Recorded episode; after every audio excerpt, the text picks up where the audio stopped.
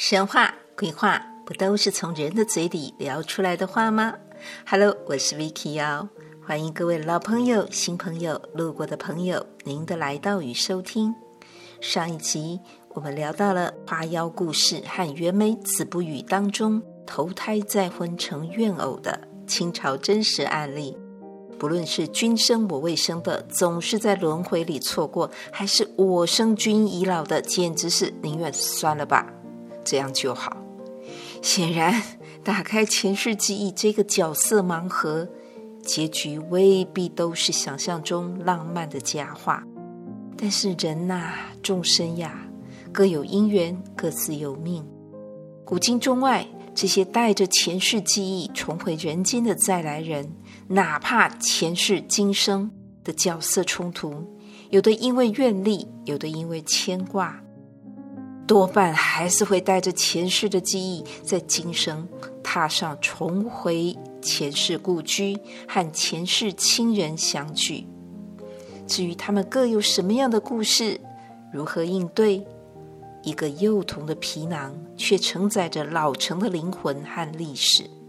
他们在今生和前世的两个家庭之间，两段记忆里。这当中的社会角色和情感投射，又是怎么样的心境和考验呢？如果是你，又会如何自处呢？英国电视台曾经拍了一个纪录片，片名为《这个男孩从前活过》，记录了这么一个故事：六岁的英国男童卡梅伦·麦卡利。他每隔一段时间呐、啊，就会这样闷闷不乐的说着：“我好想念我的前世妈妈，我想要回老家。哦，那是一栋坐落在海滨的白房子，我和妈妈常常都会去海滩玩呢。”卡梅伦总是用很怀念的语气描述着这一切。他口中所描述前世的老家，可不是。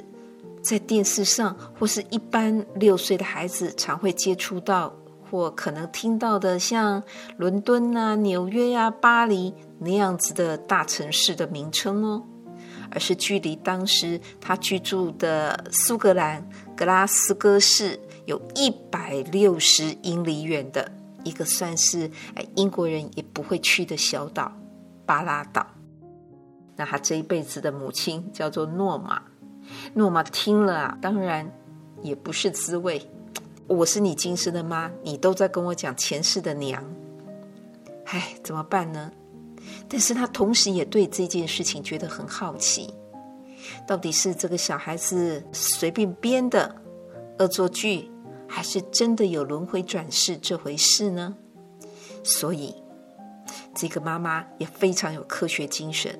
他首先、啊，就跑去维吉尼亚大学的精神病医师那里去咨询，但是医生告诉他说，过去啊，四十年里面保有前世记忆的案例很多耶，至少有两千五百起类似的新闻哦。要不然这样子吧，他就建议这个妈妈诺玛说，你就带孩子去老家走走。就当成也是去玩，也是完成他的心愿呢、那他听从了医生的这个建议，尤其是卡梅伦呐、不停的祈求，不停的拜托，请大人啊带他去他前世的老家巴拉岛。最后，终于全家总动员，就去一趟小岛度假，顺便寻根吧。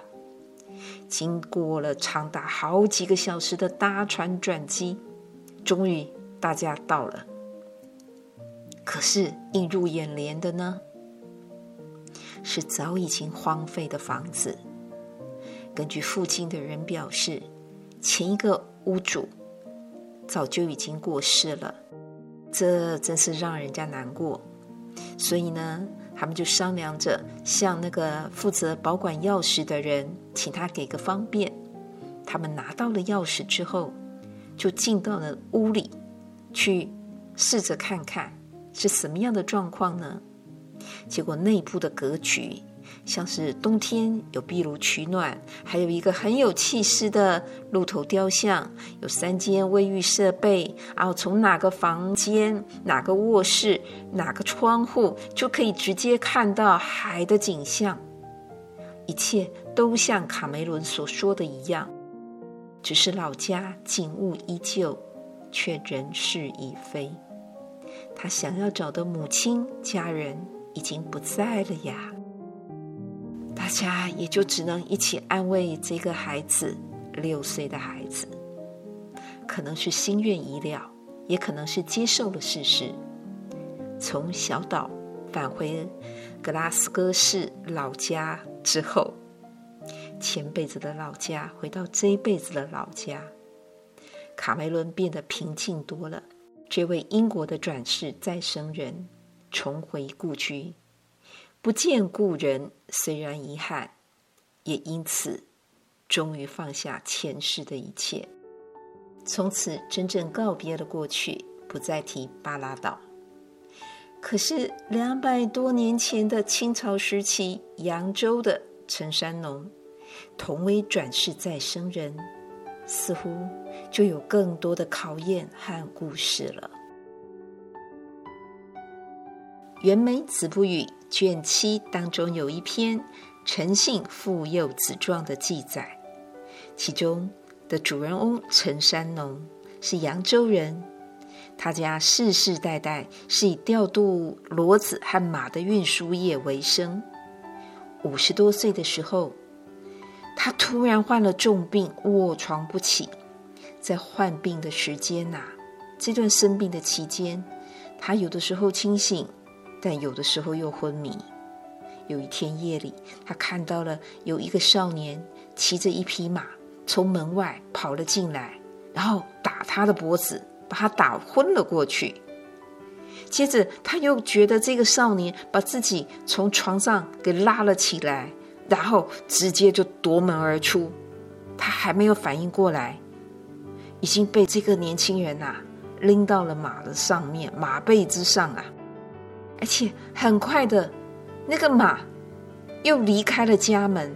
那明明他在马背上就一直在喊家人呐，一直喊，一直喊，但是就没有人出来救他。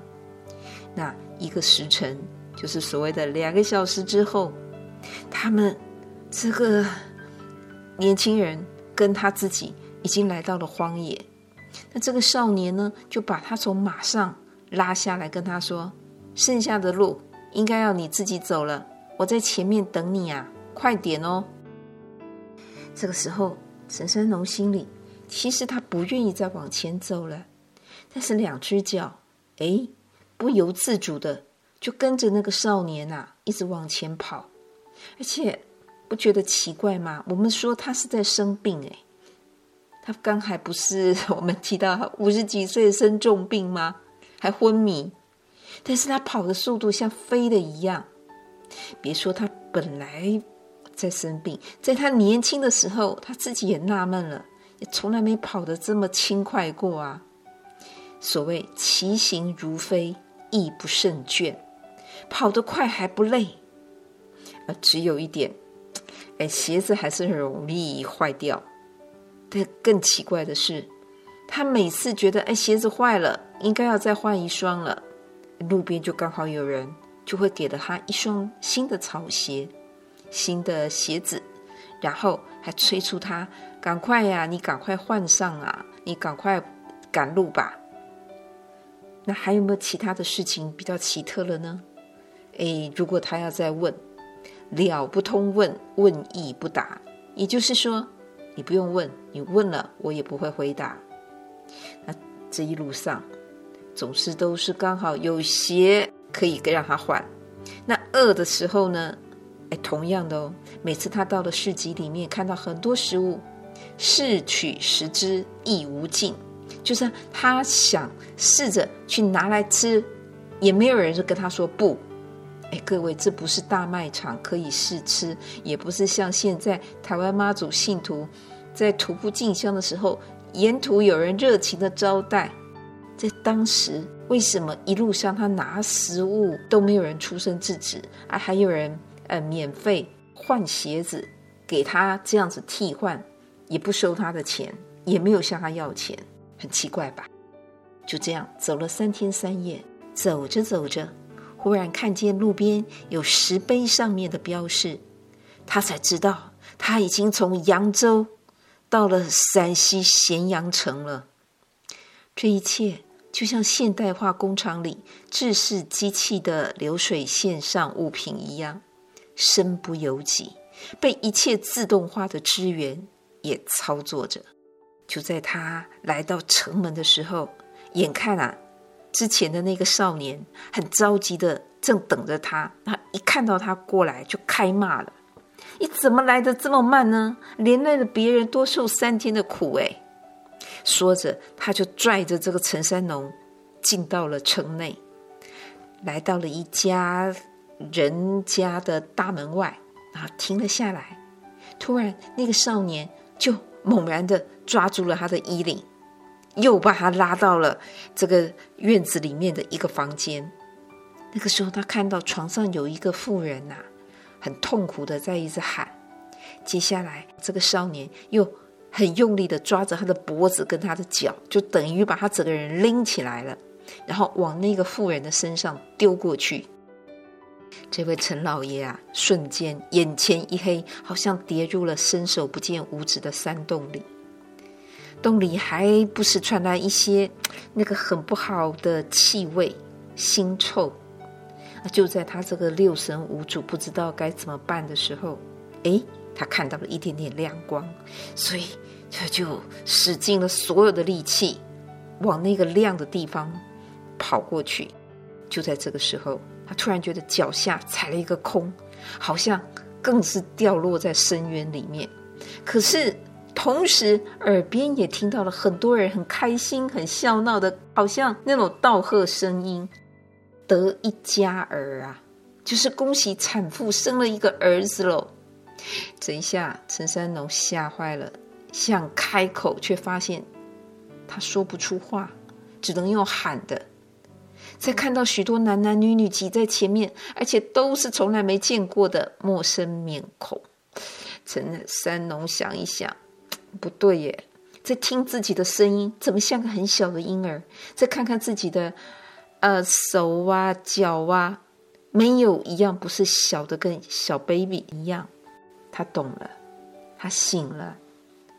无期投胎复生乎？唉，我这是投胎重生了吗？是啊。接着，陈三农睁开眼睛，往四周仔细的打量。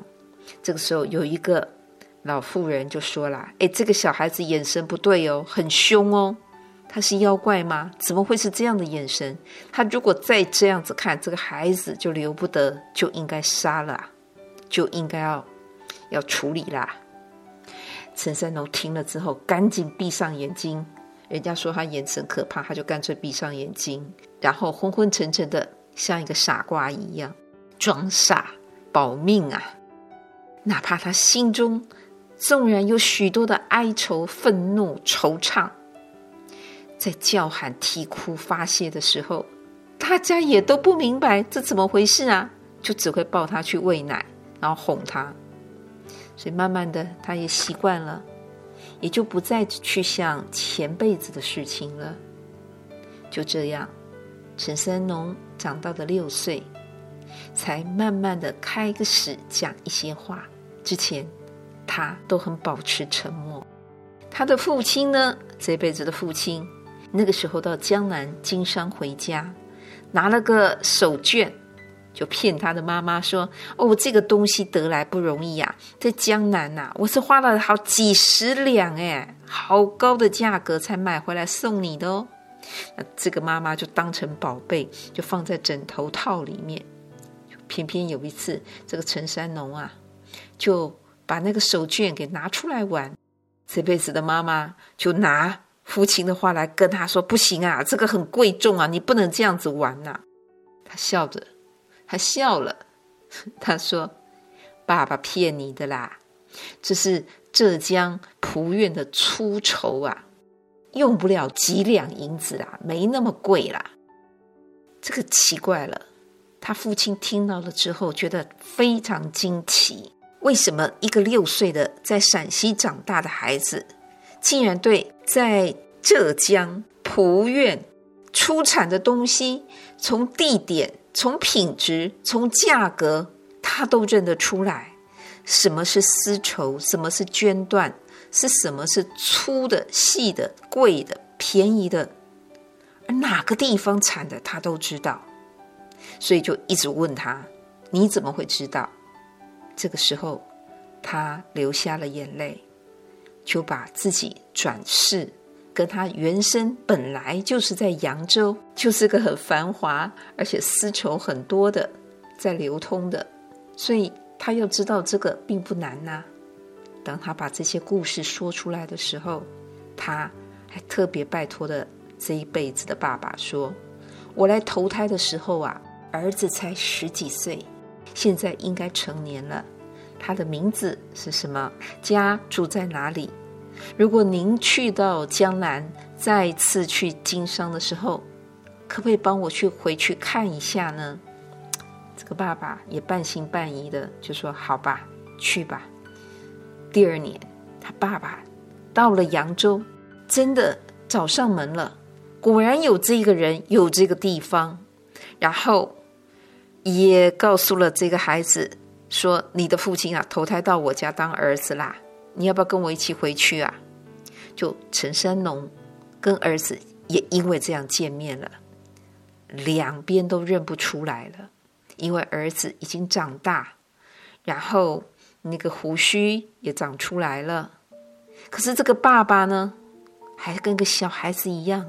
你看嘛，他六岁讲话。跟父亲坦白，第二年再回来，他也七八岁。可是陈三农呢，跟这个前辈子的孩子一聊起来，讲的倒是清清楚楚。他告诉他说啊，那个时候我走得早，突然的这样子就过世了。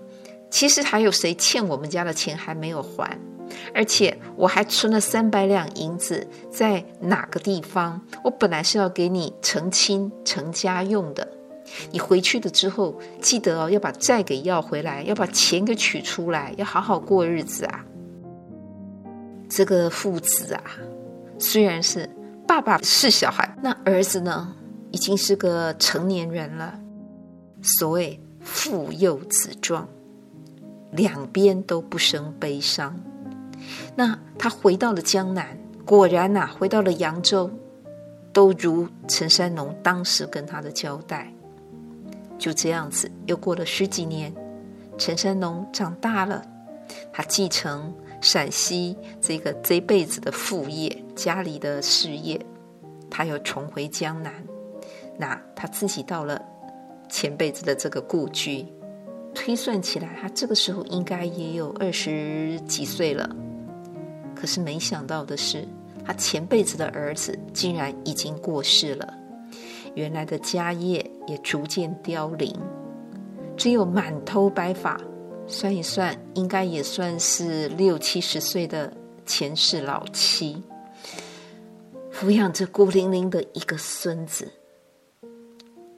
二十几岁的陈三农感慨万千呐、啊，他留下了三百两银子作为前世这个家里的安家费，其实。也可能是妻子前世的老伴，这一辈子因为老了嘛，他老了，但是陈三农自己还年轻，他就想到时候说不定还要养老，还要办后事啊，三百两留下来了。另外，在离开之前，他还用酒浇在自己前世的坟墓之前，算是回顾悼念。还是道别自己的前辈子呢？